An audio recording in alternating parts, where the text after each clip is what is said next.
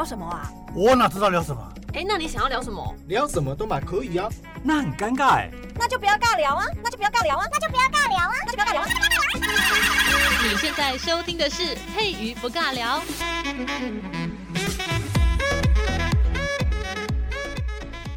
Hello，这里是佩瑜不尬聊，我是佩瑜。今天在节目当中呢，要来讲被歪楼的成语哦。基本上呢，这个成语呢，大家听到了，已经已经跟它原本的意思呢，差的非常多，差的非常的遥远，甚至是完全相反哦。今天要讲的这个名词呢，叫做人浮于事。通常我们现在在使用“人浮于事”这个成语的时候呢，意思是指这个机构有重叠啊，还是这个单位的人实在是太多了，然后事情就非常非常少，所以呢，就感觉人呢就是比事情还要多，人都浮在那个事情的表面上一样。就是我上一集有讲到，我们现在有非常多的成语呢，基本上都已经被。直接看的那个文字去解读字面上的意思，已经完全的忘记这个呃成语它原本想要表达的背后意涵是什么。所以呢，人浮于事今天要讲的这个成语呢也是这样子哦。我们现在在使用人浮于事的时候呢，就是在讲说人多到比事情还要多，而且真正在做事情的人反而很少。那其实老实说啦，这个成语呢现在在使用的时候呢，它是一个不折不扣的贬义词，基本上就会说，哎，你这个单位真的是人浮于事，哎，就是。事情很少啊，人好多，那基本上的人都没在干嘛哈，都在那边混水摸鱼啊，就得过且过，每天等这个十五号的薪水进来，然后是下个月的薪水是已经进来的哟，你这个月的薪水在上个月早就已经领完喽，然后你这个单位就凉到一个不行哦，每次经过都看着在泡茶，大概是那种感觉哈。但是呢，其实“人浮于事”这个名词呢，它在古代它是一个非常棒的褒义词。基本上，如果你听到有人这么跟你说，你是一个人浮于事的人呢，那、这个就是代表你在接。接受别人的称赞，觉得你这个人真的很棒。你这个人呢，能力真的非常的好，哎，好到就是薪水领这么少，然后还是甘愿做这份工作，你实在是太棒了。我真的觉得，现在听了应该会觉得好像是怪老板在讲的话，对不对？天哪，就是能者多劳，然后劳到你的那个薪水呢少到不行，然后但是别人在夸奖你，你还是甘之如饴，都对，没错。我的人生目标就是我要领五十块钱，但是我要做五百万的事情。嗯，会不会落差太大？五十块钱跟五百万，对不起，我的比喻有点差。不过呢，人浮于事呢，在古代的时候大概就是这个意思哦。这个名词呢，它是出自于《礼记》的方记当中。子云：“君子辞贵不辞贱，辞富不辞贫，则乱一亡。故君子与其使时浮于人也，宁使人浮于时。”好，我知道大家听的不飒飒，我们来讲翻译哈。其实这段话呢是孔子讲的。嘿，有时候我看到这句话说什么是孔子讲的？怪老板的始祖。吗？怪老板最喜欢的那个劳动阶级最高等级的，就是我怎么样操你，然后怎么样的克扣你的薪水，然后你的能力又非常的好，但是我还是一样克扣你哦。然后你还是在我的工作岗位上呢，做的甘之如饴，做牛做马，在死不辞这样子哦，奉献奉肝奉那个家庭，然后就是全部都把你的时间留给老板了哦，好棒棒。这大概就是孔子在讲。《礼记·方记》里面这一篇里面讲到的这个部分，哦，听到就有点火大，对不对？好了，那我们还是先去了解一下里面的内容，不要因为我前面这样乱讲，你可能就觉得，诶，不是吧？孔子是这样子的人吗？嗯，对，我看完觉得是这样子的人，不过我还是翻译给大家听哦。他其实呢，这段里面的话就是在讲说，如果每一个人呢都要像真正的君子一样，我每次看到孔子就会想到，他每次都要讲人要怎么变成一个很棒的君子哈、他说，如果人人都是像真正的君子一样呢，就是会宁愿推辞掉富贵。怎么可能？我在后面，我怎么可能想要推辞富贵？钱永远嫌嫌少不嫌多啊！怎么会想要推辞富贵呢？不过孔孔子就是这么想的哈。他说，如果要成为一个真正的君子的话呢，就是要推辞掉富贵，要安贫乐道。那这样子的话，天下就不会出什么乱子哦，就不会因为钱太多，然后可能会烦恼自己哪一天被别人偷啊，还是钱这个赚的太多，然后就会在外面太掐压，觉得哦天哪，你们这些杂鱼，我的钱就是比你多很多这样子。不会吧？我觉得其实有钱人也不能讲人家有钱，就是他的能力比较好，他赚的比较多，然后他也是会很会做一些社会企业服务，我觉得也还蛮不错的啊，对不对？这个世界上如果每个人都只领十块钱的话，这个社会要怎么运作下去啊？对不对？好好，我们再拉回来，不要一边赌这个国一边吐槽。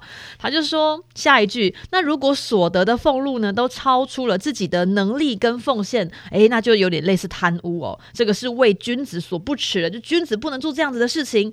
你领的钱怎么可以比你的能能力范围还要多呢？好，就是这个空这么说哈。他说，只有自己的能力跟奉献超出了应该要得到的俸禄，才可以称得上是廉洁。因此，我们君子宁肯少拿工资，要使人服于时，也不可以让时服于人。时就是俸禄的意思了。哈，我看了就觉得现在是怎么样？现在我如果的能力太好，然后不能领太多吗？我的能力越好就要领越少吗？然后展现就是我不为金钱所奴隶，我的事情非常的多，我的能力非常的好。但是如果老板还是只愿意给我十八 K，我仍是非常的愿意。尽管我这个能力已经到了经理级的，我应该是要领五十 K 的，没关系，老板，你给我十八 K 或八 K，我甘之如饴，没关系，我生活过得下去。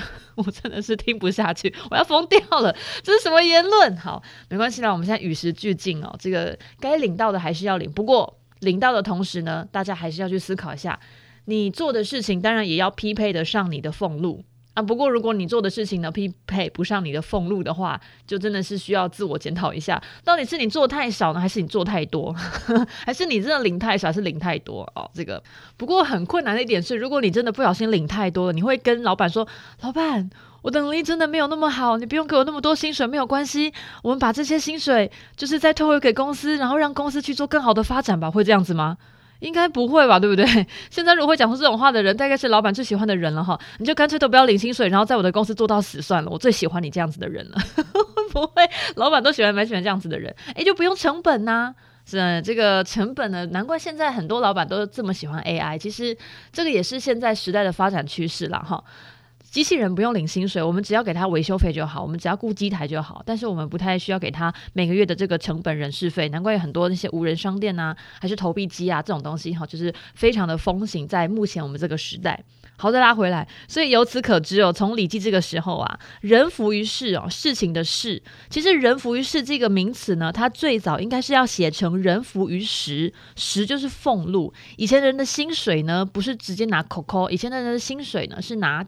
粮食，所以才会听到陶渊明说“为五斗米折腰”嘛。因为以前的人呢，薪水呢都是用粮食来去抵的，也不是说抵啦，就是。我们现在领的薪水是扣扣，但以前人领的薪水是食物，哈，没有食物就不用生活了，所以食物对他们来讲，那个就是很棒的薪水，非常重要的食物，非常重要的薪水俸禄，哈，所以才叫俸禄。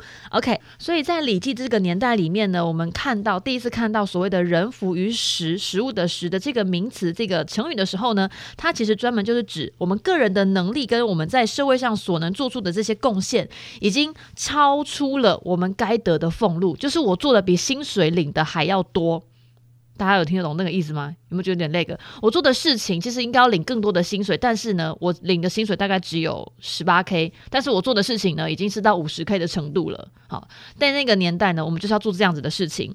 只有人服于时，只有做的比领的还要多，才能称作君子。我真的觉得天哪，那个年代人也活太辛苦了吧？是怎样？每个人都不想做事情就要领薪水吗？因为通常有一个规范会出来，代表那个年代会缺少做这样子事情的人。譬如说，我们现在一直在宣导红绿灯要仔细看，不要在路口等红绿灯，请退后三步。在转角处等红绿灯的时候呢，请不要站得太出来，不然会被车撞到。我们现在一直在宣导这件事情，对不对？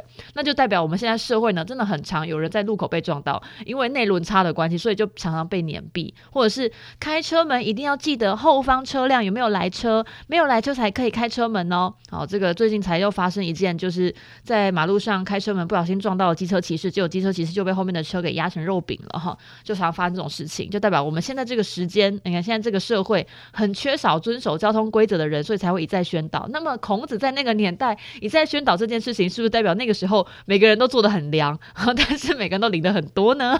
我在想说，应该是发生这件事情了，所以在《礼记》当中才会不断的强调，做君子应该要努力奉献你的能力跟所作所为，不可以领那么多钱呐！哈，我们领的钱呢，一定要比我们做的事情呢还要少，才可以领这些钱，才可以称得上为君子。嗯。好，所以在那个年代，人浮于事呢，真的是不折不扣的褒义词，是夸奖别人的话。那么到了清朝啊，其实那个时候的人们已经开始逐渐不理解这个名词当初所含的那个意思了。加上食物的食这个字呢，跟事情的事。啊，这两个字呢同音，所以呢，我们现在很常常会误用成语，就是望文生义嘛，所以就把它改成了人浮于事，事情的事，就好像人浮在事情的表面上面啊，哦，这个事情非常的少，然后人好多，多到把事情都盖起来了哈。有些人甚至不用做，不用做事情哦，滥竽充数呢，这个事情也是可以完美的被解决这样子。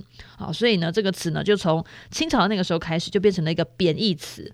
那好，我们今天讲到这边，今天时间就是讲的刚刚好，差不多十分钟。好，我们今天就是讲到这里，我们下一集呢要聊一下。我先预告一下，因为这个我真的很想讲，这故事实在太好玩了。而且呢，这个故事呢常常出现在男女的对话情境当中，就是有时候女朋友会问问那个男朋友，问他说：“如果你老妈跟我同时掉进游泳池，啊不不，游泳池会有救生员，不能不能，这个这个比喻不好。如果我跟你老妈同时掉进海里，掉进了台湾海峡，你要先救你老妈，还是先救我呢？”嗯，我们下一集呢就要聊一聊关于这个故事的由来。这个成语叫做“人尽可夫”啊。我们现在呢就想说，天呐，这个女生是公厕，人人插，人人上，哎哈。